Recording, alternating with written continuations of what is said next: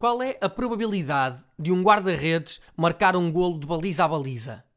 Qual é a probabilidade de um guarda-redes sofrer um golo de baliza a baliza?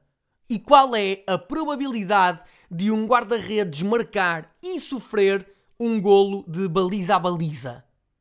Aconteceu. E com um espaço temporal de apenas 2 anos e 18 dias, a 7 de março de 2004, defrontam-se Moreirense e Vitória de Guimarães e o jogo termina empatado a uma bola.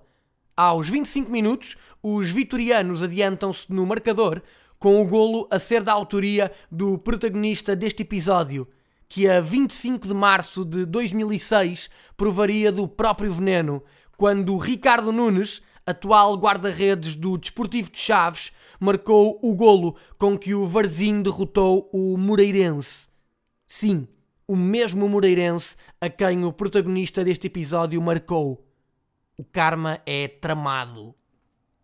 Natural de Béziers, França, chegou a Portugal no verão de 1996 para representar o Beira-Mar e estreou-se em outubro desse ano num empate sem golos entre os Aveirense e o Alverca.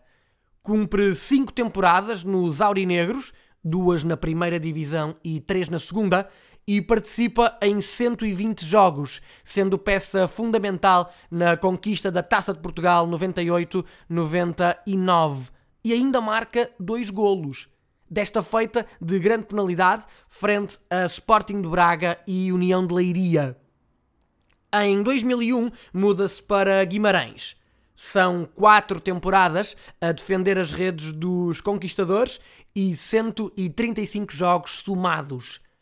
Nas cinco temporadas seguintes, defendeu as redes de Moreirense, Penafiel, Avanca e novamente o Beira-Mar, com a despedida a ter lugar no Mário Duarte em maio de 2010, na vitória por 1-0 frente ao Carregado que garantiu ao Beira-Mar o título de campeão nacional da Segunda Liga.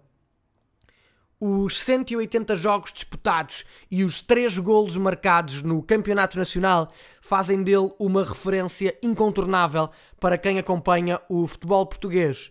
Mas eu prefiro recordá-lo como o homem que desafiou as probabilidades.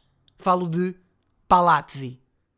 Eu sou o Paulo Freitas e este foi o 17 episódio do podcast No Mundo dos que são grandes. Até breve.